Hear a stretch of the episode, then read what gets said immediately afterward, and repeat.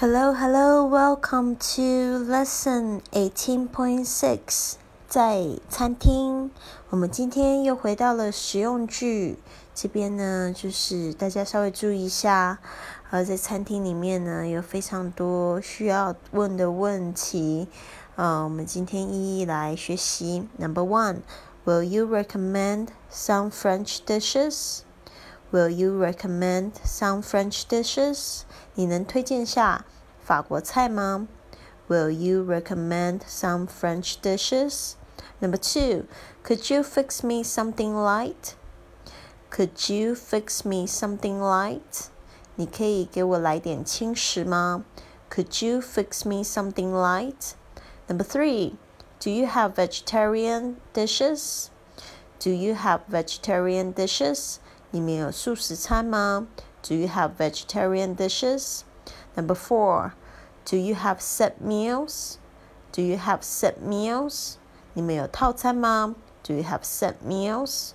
Number five, what is the difference between this and this? What is the difference between this and this? 这个跟这个有什么不同呢？Number six, what did they order? I would like to order the same thing. What did they order? I would like to order the same thing. Number seven. Sorry, number six. 他们点了什么？我想要点一样的东西。What did they order? I would like to order the same thing. Number seven. I'll have this and this. I'll have this and this. 我要这个和这个。I'll have this and this.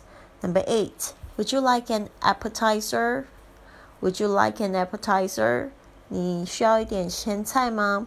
Would you like an appetizer? Number nine. What's the soup of the day? What's the soup of the day? 今日的浓汤是什么呢？What's the soup of the day?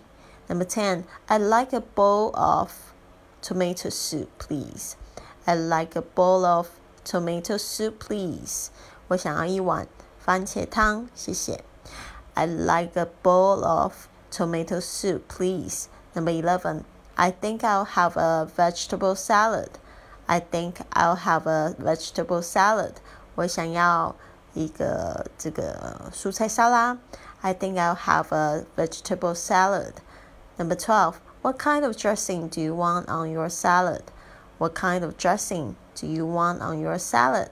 你的沙拉上要放什么沙拉酱呢 ？What kind of dressing do you want on your salad？